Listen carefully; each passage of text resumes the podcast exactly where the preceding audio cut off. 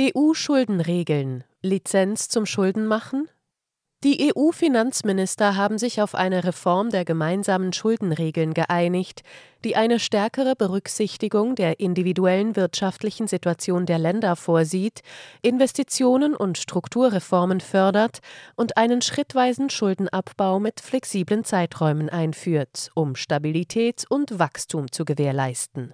Was gut tönt, kann die Staatsfinanzen gefährden. Greek Statistics für alle. Sie hören einen Podcast von Transition News. Der folgende Beitrag wurde am 22. Dezember 2023 von Daniel Funk veröffentlicht.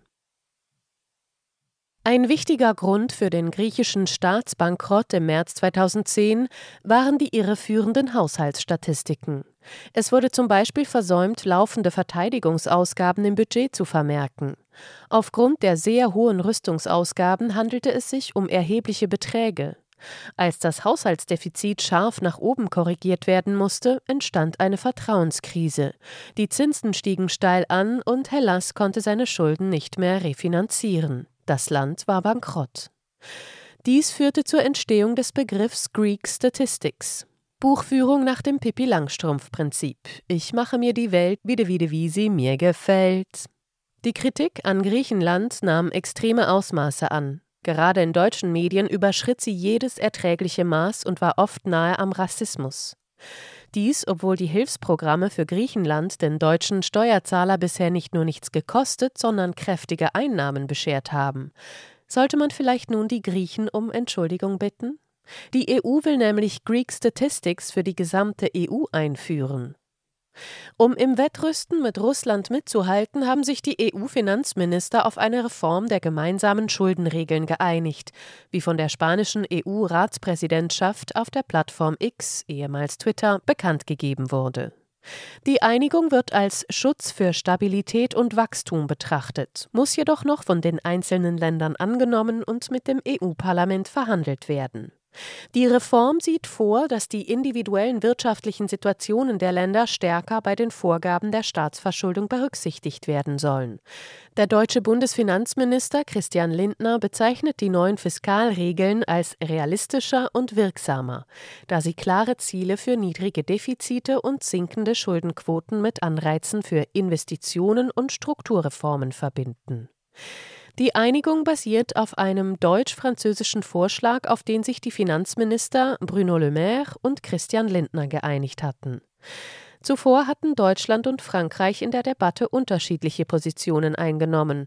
Der Vorschlag beinhaltet effektivere Richtlinien für den Abbau von Haushaltsdefiziten und Staatsverschuldung, wobei Investitionen und Strukturreformen stärker berücksichtigt werden sollen. Ab 2025 sollen Schuldenwerte in Zeiträumen von vier oder in Ausnahmefällen sieben Jahren stetig abgebaut werden. Dieser längere Zeitraum gilt für Staaten, die bestimmte Reformen oder Investitionen durchführen, die den Prioritäten der EU entsprechen. Die individuellen Pläne für den Schuldenabbau werden mit der EU-Kommission ausgehandelt. Die Einigung wird heute von den Medien als positive Nachricht für Europa betrachtet, da sie gesunde öffentliche Finanzen und Zukunftsinvestitionen garantieren soll. Die bisherigen Schuldenregeln des Maastrichts-Vertrages, die eine Obergrenze von 60 Prozent der Wirtschaftsleistung für Staatsschulden und Defizite von weniger als drei Prozent vorsehen, wurden oft nicht eingehalten. Die neuen Vorgaben bieten mehr Flexibilität, während beide Kennzahlen beibehalten werden. Aufgrund der Auswirkungen der Corona-Krise und des russischen Krieges gegen die Ukraine wurden die bisherigen Regeln bis 2024 ausgesetzt. Eine Rückkehr zu den alten Vorgaben könnte die wirtschaftliche Entwicklung gefährden, weshalb nun ein Minimum von nur noch einem Prozentpunkt pro Jahr für den Schuldenabbau vorgeschlagen wird. Die neuen Vorgaben sollen voraussichtlich vor der EU-Parlamentswahl im Juni 2024 beschlossen werden. Ist das aber tatsächlich die positive Nachricht des Tages, als die sie verkauft wird?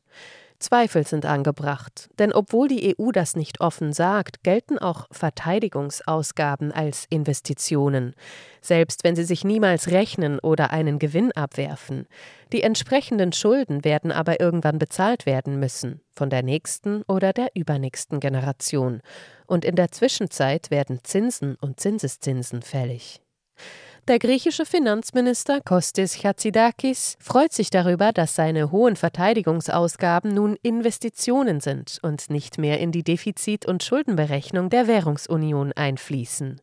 Er brachte es auf den Punkt. Allem Anschein nach gibt es einen Konsens für die schon seit langem von Griechenland geäußerte Forderung, die Verteidigungsausgaben aus dem Verfahren des exzessiven Haushaltsdefizites herauszunehmen.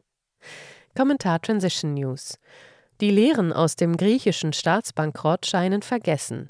Kein Land sollte sich in Versuchung führen lassen, politische Notstände durch unehrliche Buchführung zu beheben. Sie hörten einen Podcast von Transition News. Ich möchte mich an dieser Stelle bei Ihnen fürs Zuhören in diesem bewegten Jahr bedanken und ich würde mich natürlich freuen, wenn Sie auch im Jahr 2024 informiert bleiben wollen und bei uns reinhören oder lesen. Gute Rutsch und ich sage bis zum nächsten Mal.